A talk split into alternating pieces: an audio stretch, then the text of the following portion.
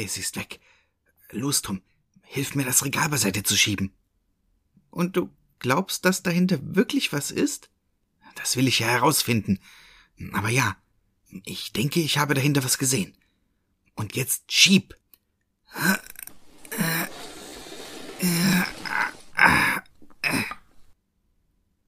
Luca, du hattest recht. Da ist ein Tunnel hinter dem Regal. Wusste ich's doch. Zum Glück habe ich meine Taschenlampe mitgenommen. Du willst doch nicht da durch? Natürlich. Komm mit oder bleib hier.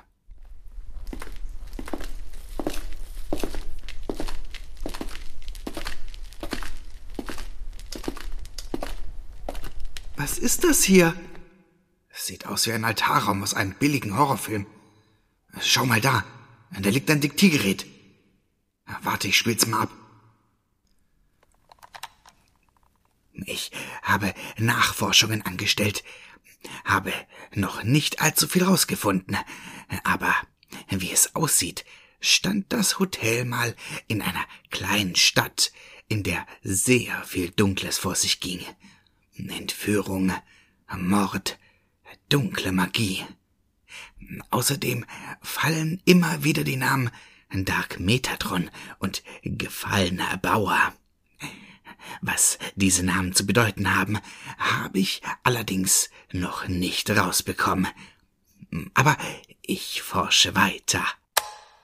Luca, was war das denn? Woher soll ich das wissen? Vielleicht kommt aber noch mehr.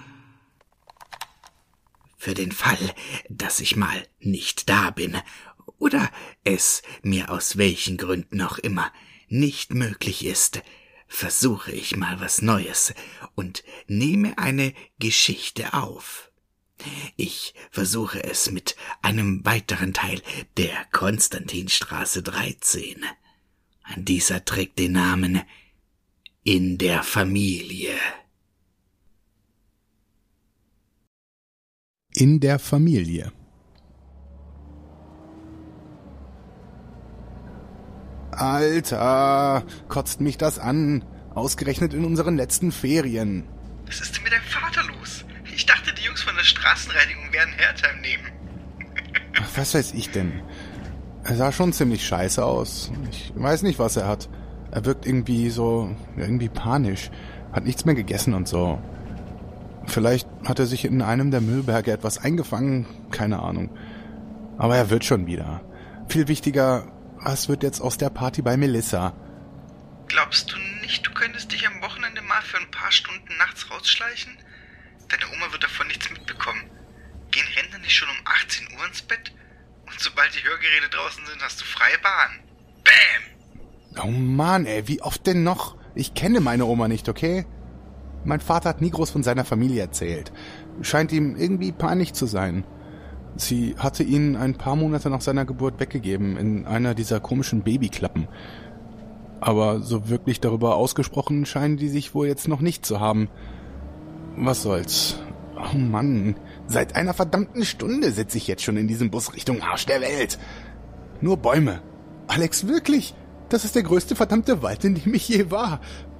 Aber verdammt, sicherlich schließt sie nachts alles ab. Das, das machen doch alte Menschen so, oder? Aber es würde mich auch nicht wundern, wenn es in diesem Wald hier noch Wölfe gibt. Alex, ich will diese Feier nicht verpassen. Schon seit Wochen grabe ich an Melissa. Tja, das Schlimmste, was dir passieren kann, ist, dass du tatsächlich dazu kommst, für die Abi-Prüfung zu lernen. Nicht lustig, Alex. Nicht lustig. Wir werden sehen. Der Bus hält. Ich glaube, das ist meine Station. Ich melde mich später, okay? Gib deiner Oma einen Kuss von mir. Fick dich, Alter.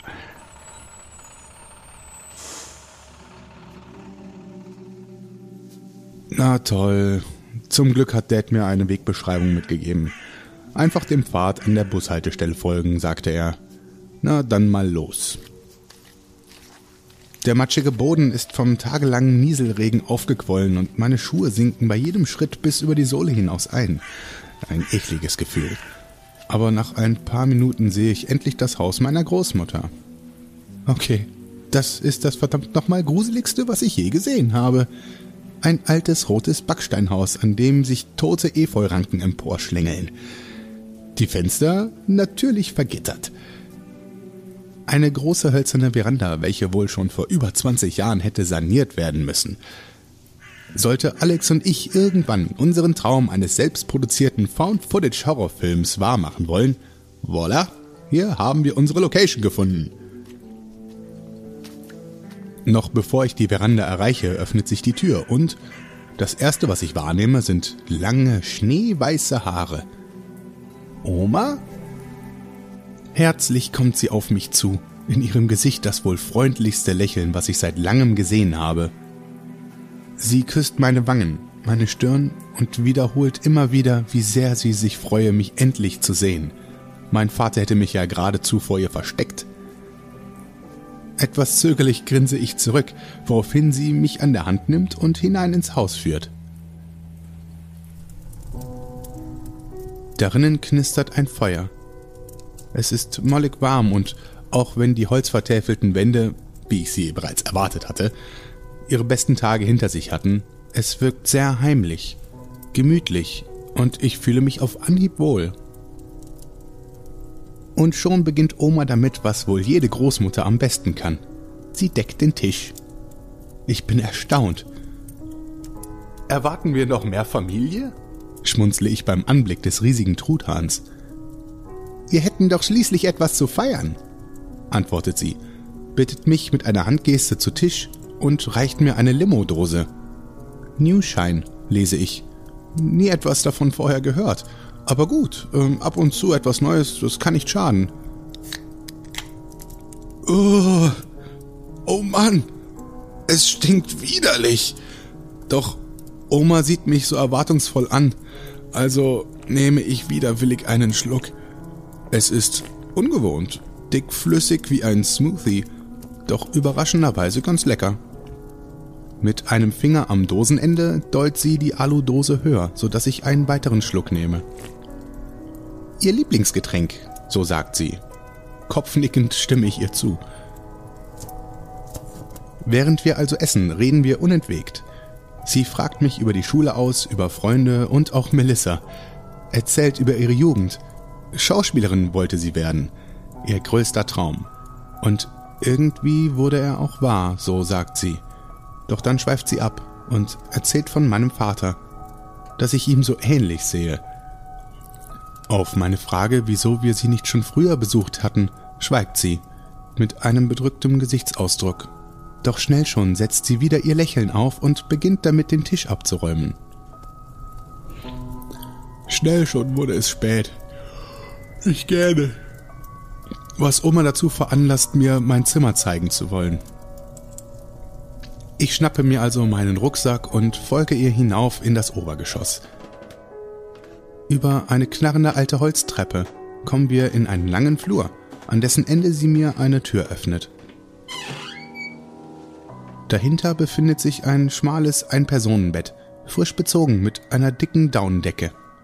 Sie gibt mir einen weiteren Kuss auf die Stirn.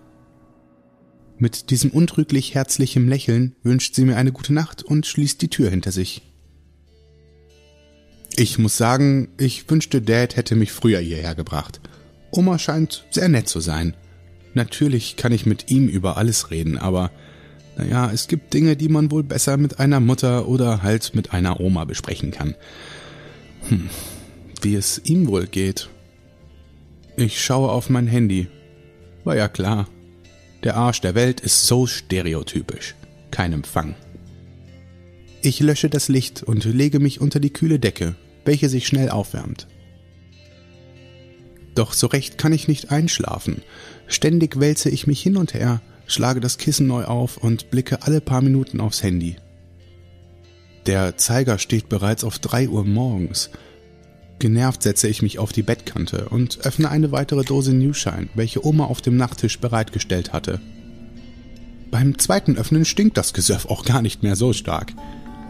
Doch dann höre ich ein Kratzen, ein Zurren und Schleifen vor der Zimmertür. Ich wundere mich und vorsichtig stelle ich die Dose zurück, schleiche über die kalten Holzdielen in Richtung der Tür. Angestrengt kneife ich die Augen zusammen, als ich voller Neugier mein Ohr an die massive Tür halte. Ich höre jemanden atmen, laut, gefolgt von einem leisen, erbärmlichen Jammern. Dann, ich zucke zusammen. Mit einem Ruck geht ein kurzes Poltern über den Flur und Stille. Ein leises Oma fährt mir über die Lippen. Doch weiterhin bloß der Wind, welcher draußen durch die Backsteinfugen heult. Langsam öffne ich die Tür und blicke an ihr hinab. Deutliche Kratzspuren zeichnen sich in der Holzmaserung ab. Ich schaue den Flur hinunter. Gedimmtes Licht strahlt die Treppe hinauf. Ein schneller Schatten huscht vorbei und Omas Gesicht spingst lächelnd um die Ecke. Sie beruhigt mich. Alles wäre gut, bloß eine Katze, welche öfter durch die Gegend streunt. Sie hätte sie bereits hinausgebracht. Mit diesen Worten verschwindet sie zurück im Erdgeschoss. Nachdenklich, aber beruhigt, gähne ich, lege mich zurück ins Bett und tatsächlich finde ich nach wenigen Minuten meinen Schlaf.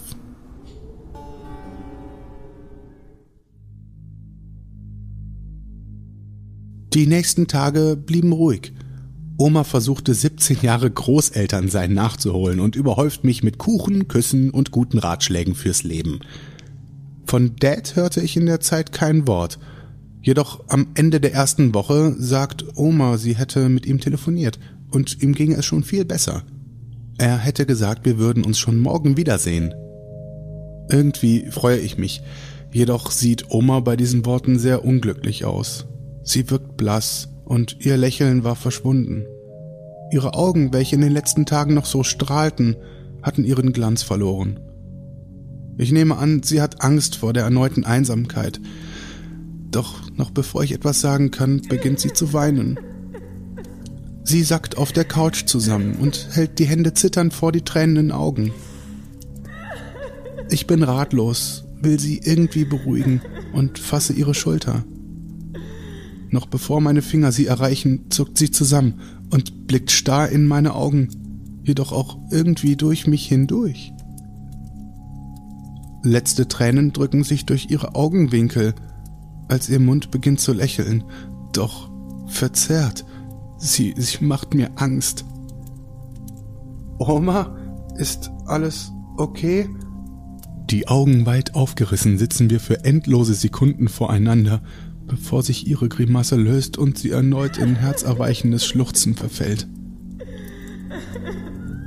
Kurz darauf fängt sie sich wieder, entschuldigt sich mit den Worten, es wäre eine so emotionale Woche gewesen und so viele Erinnerungen wären hochgekommen, zu viel für eine alte Frau. Sie müsse sich etwas ausruhen. Und mit diesen Worten steht sie auf, geht, ohne zurückzublicken, die Treppe hinauf in ihr Schlafzimmer.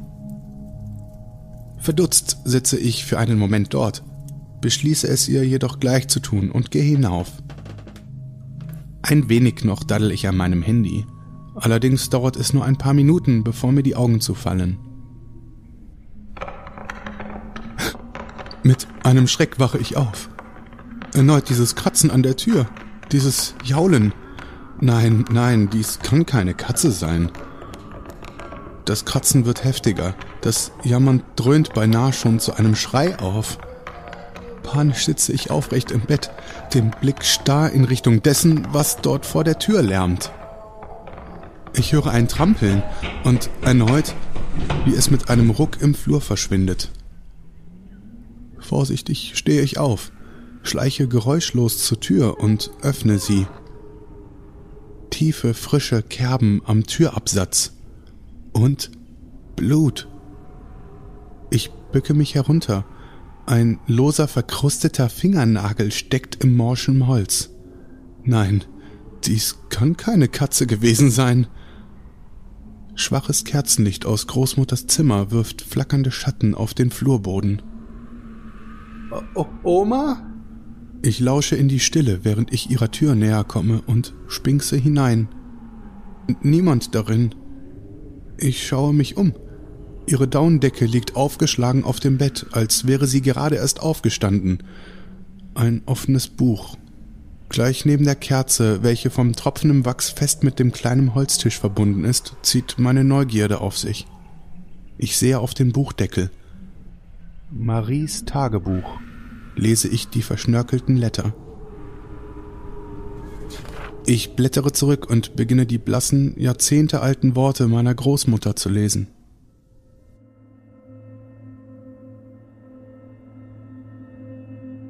Sechsundzwanzigster August 1973 Ich bin so aufgeregt.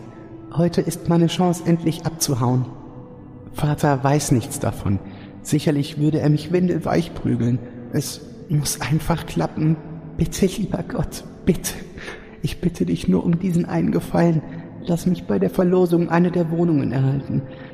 Auch wenn es nur die kleinste Abstellkammer ist. Ich bitte dich. 27. August 1973. Oh Gott, oh Gott, ja, endlich. Ich habe es geschafft. Ich wurde ausgewählt. Mein Name wurde gleich als erstes aus der Kugel gezogen. Ich bin nun offiziell die erste Bewohnerin der Konstantinstraße 13. Endlich ein Neuanfang. 23. September 1973. Es ist wunderschön geworden. Mutter kam mich besuchen und brachte mir ein paar Lebensmittel vorbei. Vater weiß nichts davon. Er glaubt, ich wäre abgehauen und es scheint ihn auch irgendwie nicht zu stören. 14. Oktober 1973. Liebes Tagebuch. Der, der Hausmeister. Ich, ich, ich, ich wollte den letzten leeren Karton in meinen Kellerverschlag bringen, als er mir plötzlich den Weg versperrte. Er, er scheint mir aufgelauert zu haben. Er grinste mich an und, und zog ein Messer aus seinem Overall. Dann, dann packte er mich an den Haaren und zerrte mich durch eine schwere Eisentür in den Heizungsraum. Er hat mich. Er hat, oh Gott, ich fühle mich so hilflos. 19. Oktober 1973. Tagebuch. Ich ich habe etwas Schlimmes getan, doch ich fühle mich nicht so. Ich konnte nicht schlafen und machte mir gerade einen Tee in der Küche, als ich plötzlich ein leises Klimpern an der Wohnungstür gehört hatte. Geistesgegenwärtig nahm ich ein Messer aus der Schublade und versteckte mich in meiner Abstellkammer. Ich hörte, wie die Wohnungstür aufging und seine Stimme leise meinen Namen rief. Marie. Ich schluchzte, was er gehört haben musste, und als er die Tür zu der Kammer öffnete, ich stach auf ihn ein. Ja, ich habe ihn umgebracht, dieses miese Schwein. Panisch immer wieder und wieder stach ich das Messer in seine Brust, bis ich wieder Herr meiner Sinne wurde. Das gesamte Haus schlief, also zerrte ich ihn hinab in den Hinterhof, legte ihn in seine Truhe, in dem er das Streusalz lagerte, und schloss sie ab. Ich habe einen Menschen getötet. Doch ich fühle mich so gut wie seit langem nicht mehr. Endlich ein Neuanfang. Ich, ich wusste nicht, wie mir geschah.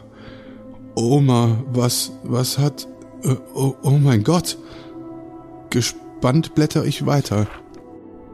24. Dezember 1973. Liebes Tagebuch, ich war heute beim Arzt. Ich nahm eigentlich an, ich hätte mir irgendetwas eingefangen, doch ich will nicht drum herum reden. Ich trage sein Kind in mir. Ich weiß nicht, ich, ich fühle Ekel, aber auch auf eine seltsame Art Liebe. Was soll ich nur tun? Ich werde wahnsinnig. Diese Gedanken, die sind wie Stimmen in meinem Kopf. Sie kratzen von innen an, an meiner Schädeldecke. Es soll aufhören. Ich kann es nicht glauben. Dad, Dad ist. Wow. 26. Dezember 1973. Ein Wink vom Himmel. Eine Schauspielvermittlung bietet mir einen Job an. Ich bin diesen Menschen so dankbar. Endlich ein Neuanfang. Doch wir werden uns für eine lange Zeit nicht mehr sprechen, liebes Tagebuch. Herr Hirschkufer, der Geschäftsführer, bestand auf strikte Geheimhaltung. Es muss ein großartiger Film werden, wenn er so unter Verschluss steht. Mach es gut. Ich danke dir für dein immer offenes Ohr. Ein Knall aus dem Erdgeschoss lässt mich aufschrecken. Auf Zehenspitzen husche ich vorsichtig aus dem Zimmer und dort vor der Türschwelle weitere lose Seiten aus dem Tagebuch. Zitternd hebe ich sie auf. 23. Mai 2002 Liebes Tagebuch, so viele Jahre der Einsamkeit, so viele Jahre der Vorwürfe, ob es das Richtige war, mein Baby in andere Hände zu geben. Ich habe meinen Sohn gefunden.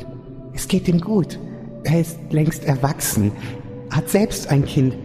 Ich, ich bin Oma. Doch er will nichts von mir wissen. Und ich kann ihn auch sehr gut verstehen. Wie konnte ich das nur tun? 4. November 2003. Endlich, liebes Tagebuch. Ich bin nicht mehr alleine. Gott schickt mir einen Engel. Mein Richard. Er klopfte vor ein paar Tagen an meiner Tür. Autopanne, so sagte er. Die Wege des Herrn sind unergründlich. Wir sahen uns an und wir beide wussten, er würde nicht mehr gehen. Wir sind füreinander bestimmt. Seither sind wir unzertrennlich als wären wir aufeinander angewiesen. Ich weiß, er wird bei mir bleiben. Hier enden die Zeilen. Draußen wütet der Sturm. Klapperndes Geäst drischt auf die dünnen verglasten Fensterscheiben. Doch da war er wieder, dieser Knall. Jedoch gedämpfter, als käme es von, von unterhalb. Ich blicke das Geländer der Treppe herab. Schwummriges Licht dimmt meine Sicht und ich tapse zögerlich Stufe für Stufe hinunter. Dort auf dem Boden der Holzvertäfelung liegt eine weitere Seite. Oma? Oma? Was, was spielst du hier? Ich. Äh, könnte ich Dad anrufen? Unten angekommen hebe ich das raue, poröse Papier auf. 12. November 2018. Liebes Tagebuch. Endlich. Er ist hier. Mein Enkel. Mein Nachfahre. Mein Sohn schickte ihn zu mir. Ich hoffe, Sie mögen Richard. Er wirkt sehr scheu auf Menschen, doch schließlich sind wir Familie, oder? Endlich vereint. Endlich ein Neuanfang. Dieses dieses Jammern, es kommt aus der Wand. Vorsichtig drücke ich gegen eine der Holzpaneelen. Tatsächlich, sie drückt sich nach innen. Und vor mir präsentiert sich ein dreckiger Schacht, welcher steil hinab in das Erdreich dringt. Unten erneut gedimmtes Kerzenflackern. Alles gut, Richard. Ich zögere.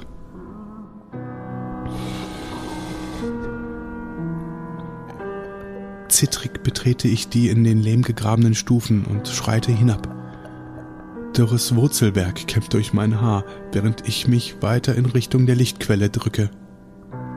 Dieses Jammern, es wird lauter. Ängstlich geht mein flacher Atem und langsam nur blinzel ich um die Ecke. Dort sitzt Großmutter in ihrem Nachthemd auf einem kleinen Holzschemel. Ihre Haut ist so, so, so glänzend grau, ja beinahe wie Schlamm. Mein Herz setzt aus, als sie sich zur Seite dreht und ich sehe diesen, diesen sich windenden Leib. Ein beinloser Torso, an dem nur noch zwei abgehackte Stumpen unterhalb des Beckens zappeln.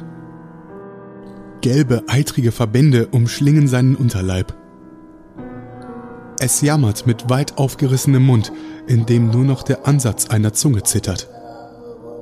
Wirr windet sich das ausgemergelte Männergesicht, in dem verkrustete Augenhöhlen orientierungslos blinzeln. Großmutter beginnt sich ebenfalls zu winden. Wie in Trance peitscht ihr Kopf vor und zurück, hin und her. Ihr Mund öffnet sich, ich höre ihre Kiefergelenke, welche überdehnt aus den Fassungen knacken. Wie mit dem Maul einer Schlange beginnt sie zu würgen und presst eine schleimig beigegraue Masse aus ihrer Kehle hervor, welche dickflüssig zwischen ihren gelben Zähnen hinunter in den offenstehenden Mund ihres Schößlings tropft. Er prustet, doch schlingt er es gierig hinunter. Behutsam nimmt sie ihr Nachthemd und wischt ihm tüpfelnd den Mund ab. Ist gut, Richard. So ist gut. Angestrengt versuche ich ein Würgen zu unterdrücken, doch sie hat mich gehört. Blitzschnell wendet sich der Blick meiner Oma oder, oder das, was dort vor mir sitzt, auf mich.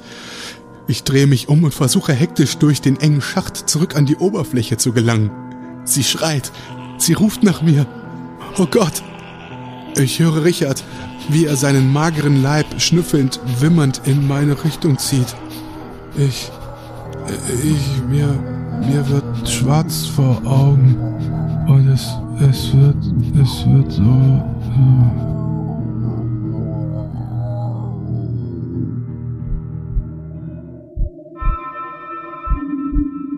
Ich schrecke auf. Ich höre nichts. Ich sehe nichts. Mein, mein Gesicht brennt wie von tausend Ameisen gebissen. Wild taste ich es ab und fasse in zwei leere, glitschige Höhlen. Ich winde mich doch, ich stürze. Meine Beine. Ich, ich habe keine Beine, denke ich. Bilder von Richard pochen in meinem Kopf, als mich etwas behutsam auf den Rücken dreht und mir eine kalte Hand über die Stirn streichelt. Ich versuche zu schreien, doch der Schmerz in meinem Mund ist betäubend, als der Rest von dem, was mal meine Zunge war, gegen meinen Gaumen schlägt. Knochige Finger dringen in meinen Mund und spannen ihn auf, während dicke, schleimige Flüssigkeit in meinen zahnlosen Mund tropft. Ich würge, doch ich bin so hungrig.